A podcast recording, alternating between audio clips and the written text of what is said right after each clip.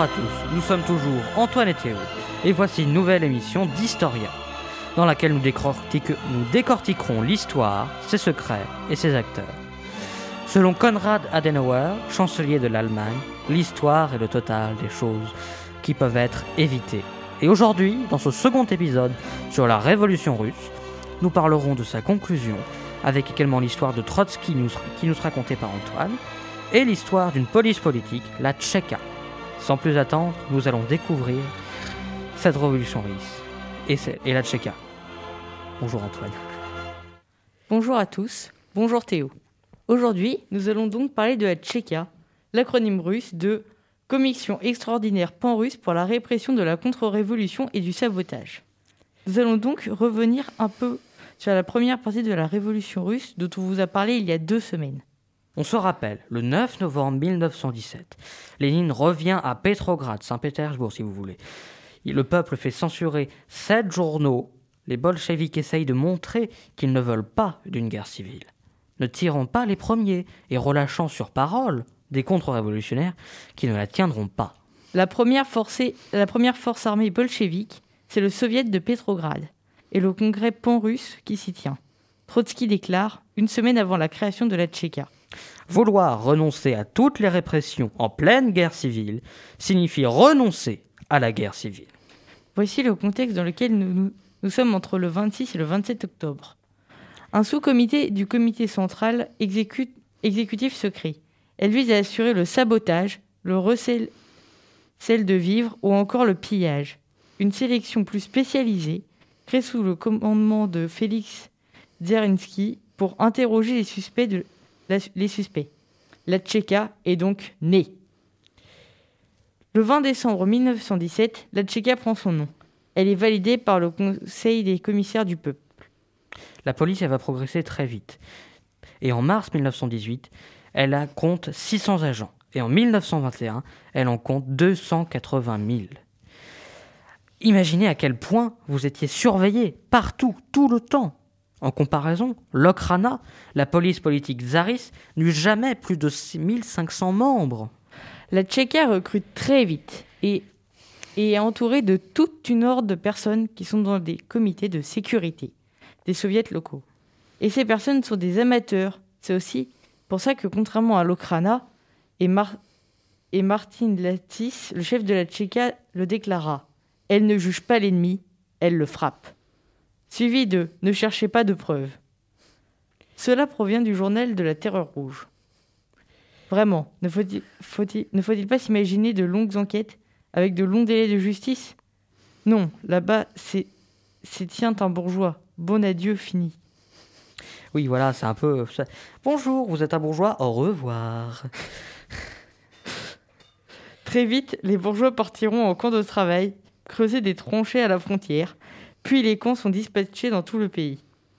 Dans l'été 1918, alors que l'Allemagne attaque, la répression s'aggrave.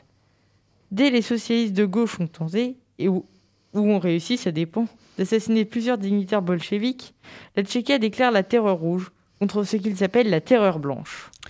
Donc, ils sont et ils euh, s'en inspirent dans la même optique que les montagnards contre les Girondins en pleine Révolution française c'est les, les, uns trouvant les autres trop ou pas assez modérés, c'est la même chose. C'est sûr, ils, ils ont les moyens. En août, 1900, en, entre août, et, décembre. 1918, c'est 13 000 personnes qui sont exécutées. En six mois, il y a deux fois plus de morts que pendant les 92 ans de l'Okrana. Dès le début 1918, Lénine fait passer un décret interdisant de contester les institutions, en particulier la Tchéka. Celle-ci règne encore quatre ans avant d'être dissolue et remplacée par le GPU, dont nous aurons peut-être l'occasion de parler une autre fois. Voilà, c'est la petite partie sur, la Tchéka, cette police politique. Et tout de suite, nous allons revenir un peu, peu en arrière parce que, en fait, euh, la Tchéka intervient dans les prémices de la guerre civile en 1918, où le contre-gouvernement est formé le 8 juin. Dans le même temps, les armées blanches lèvent, la terreur blanche s'abat. Alors sur tous les territoires qu'ils contrôlent, il faut comprendre qu'à ce moment-là, la jeune armée rouge est débordée. Elle gagne quelques batailles contre les blancs, se bat contre les paysans, l'armée verte, contre l'armée allemande, contre les socialistes révolutionnaires de gauche. C'est à ce moment-là que Lénine est blessé par Fanny Kaplan. La Tchéka, dont nous parlions à l'instant, instaure la terreur rouge. Et donc tout de suite, pour se remettre un peu dans le bain, nous allons écouter euh, l'hymne de l'URSS, l'international.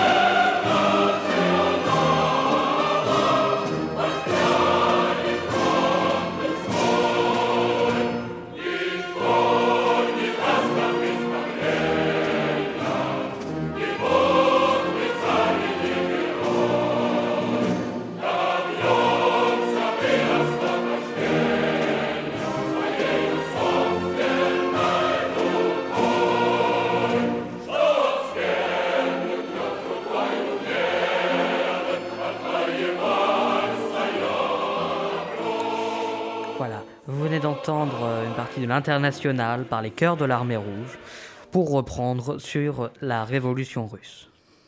Mais, un peu comme les partis radicaux, faisant passer la majorité à droite puis à gauche en France depuis les années 1930, il y a les paysans qui se disent être l'armée verte, combattant les blancs et les rouges. Puis c'est sûr, donc euh, dans ce contexte de guerre civile, euh, face aux armées blanches, les rouges sont très bien organisés. Trotsky sillonne les fronts, galvanise les troupes, engage les anciens officiers du tsar.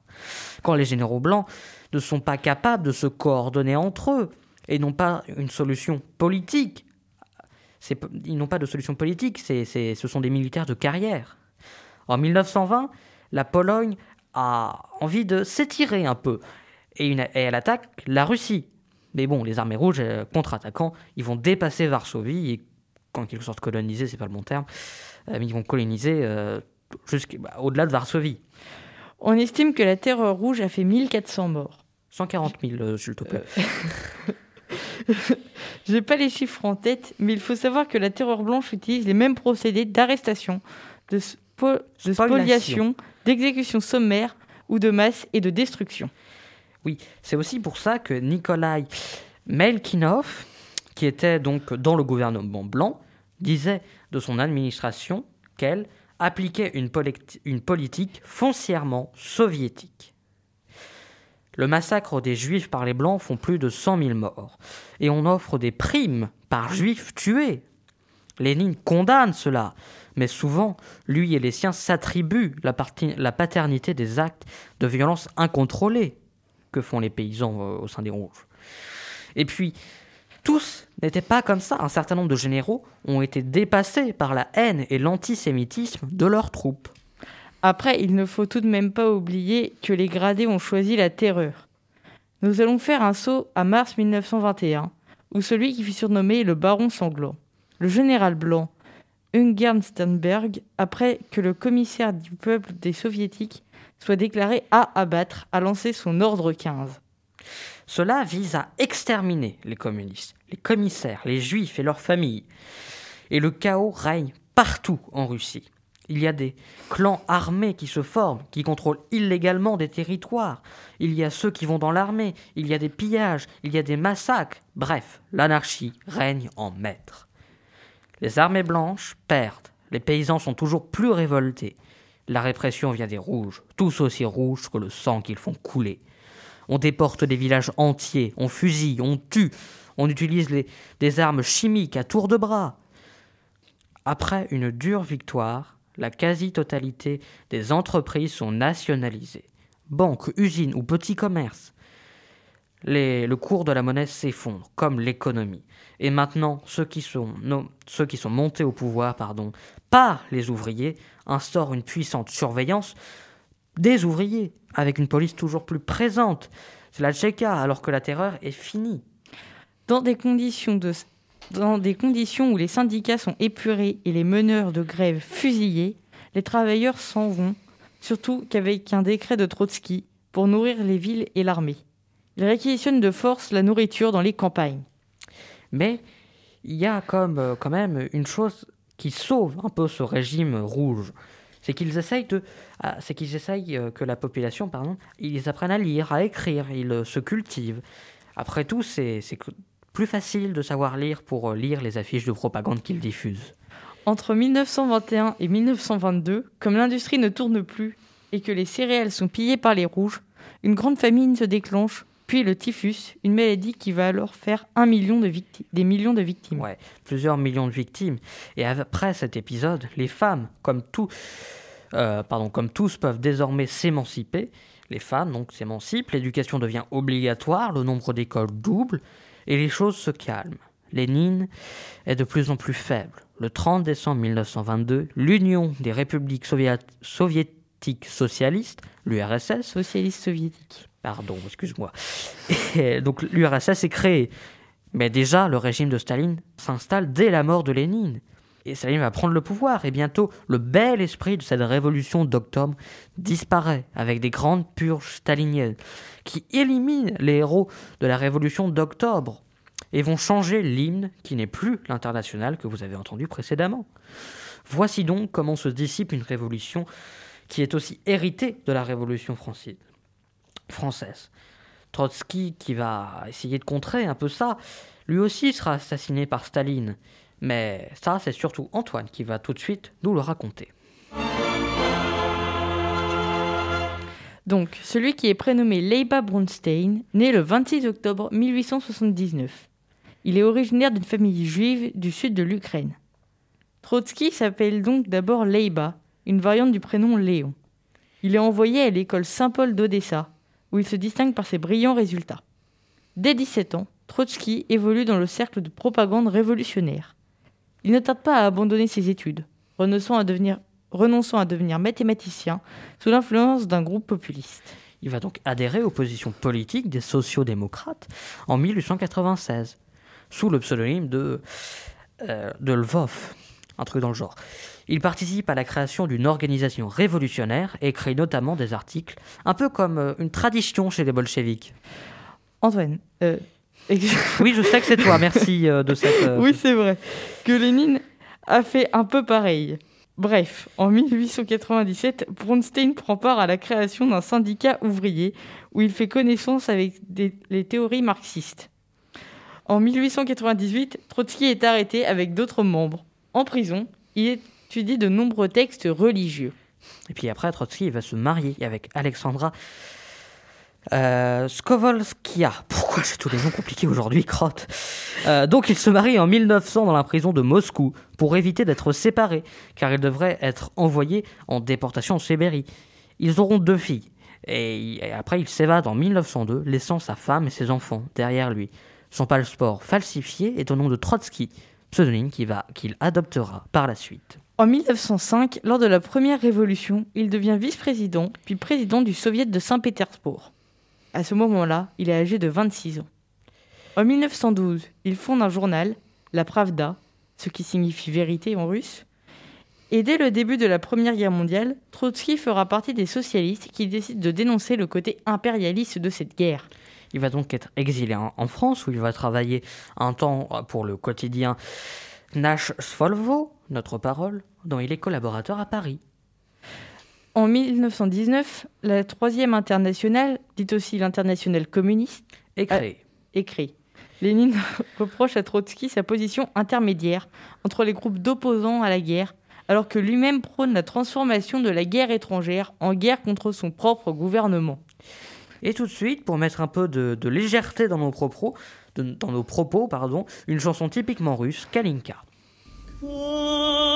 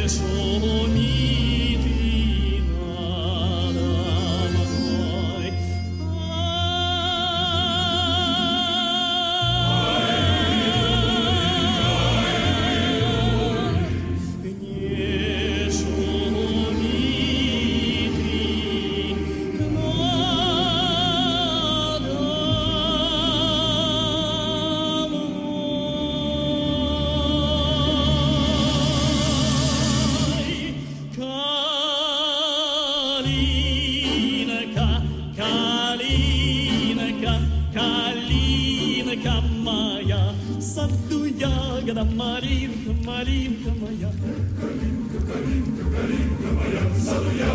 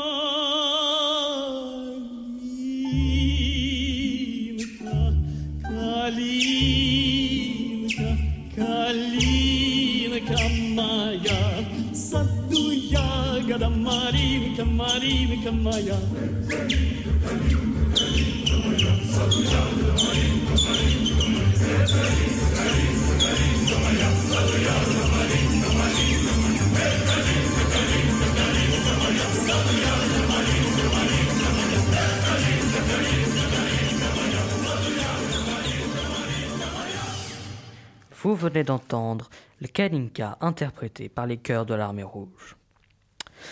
Pendant toute la durée de la guerre civile, Trotsky prône la violence et la terreur. Il est, avec Lénine, l'instigateur des camps de concentration. Ils ont engendré le stalinisme et Trotsky est dur avec tout le monde, ennemi comme ami politique.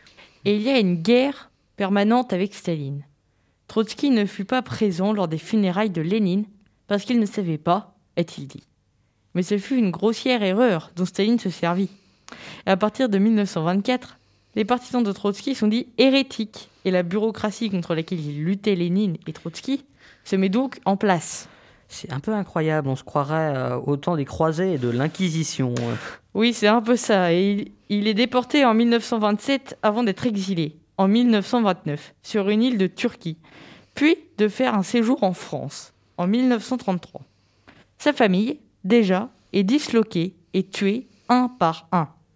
Le 19 décembre 1936, avec la montée du fascisme en Italie, en Allemagne et en Espagne, et le procès de Moscou, il quitte l'URSS et part au, Mexique dans un temps chez l'artiste Frida Kahlo.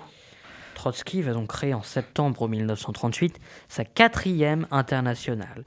Ah, Il va essayer comme ça de regrouper des personnes, toujours dans son idéologie d'État ouvrier, alors que certains de ses proches, comme son secrétaire ou son fils, disparaissent de façon trouble. Nous sommes le 24 mai 1940, aux environs de 4 heures du matin. Un commando d'une vingtaine d'hommes s'introduit dans la propriété de Trotsky, avec la complicité de l'un de ses gardes qui a déverrouillé la porte blindée. Les assaillants entrent dans sa chambre et tirent de nombreuses rafales dans sa direction et celle de sa seconde femme. Mais finalement, ils sont mis en fuite et tout le monde s'en sort indemne.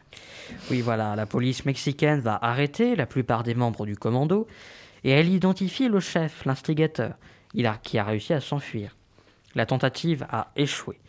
Et ce- cette personne va contacter Ramon Mercader, qui est convoqué pour assassiner une bonne fois pour toutes Trotsky. Il le rencontre grâce à des connaissances communes. Il se présente comme un journaliste le 20 août 1940, vers 17h, en pleine Seconde Guerre mondiale donc. C'est l'un de ces beaux jours chauds qui règnent au Mexique. Et celui qui se fait appeler Frank Jackson arrive dans la propriété, dans la propriété de Trotsky muni d'un imperméable. La femme de Trotsky s'en étonne d'ailleurs, mais Trotsky est déjà mort avec le pistolet caché sous l'impair. Alors que Mercader prétend que Trotsky aurait trahi l'URSS, il est condamné à 20 ans de prison et la police mexicaine mettra encore 10 ans à trouver sa véritable identité. Et c'est bien plus tard que l'on apprit que ce fut sous les ordres du NKVD, la police politique de Staline, qu'il fut assassiné. Voilà, merci euh, Antoine pour cette histoire de Trotsky qui d'ailleurs n'a toujours pas été réhabilité, qui n'est jamais, n'a jamais été réhabilité en URSS. Merci à vous de nous avoir écoutés. Vous nous retrouverez dès la semaine prochaine pour découvrir une nouvelle période et de nouveaux acteurs de l'histoire. Et selon Karl Marx, pour rester dans le thème, l'histoire de toute société jusqu'à nos jours n'a été que l'histoire de la lutte des classes. Allez, on vous laisse revenir tranquillement sur la bonne ligne temporelle. À très bientôt.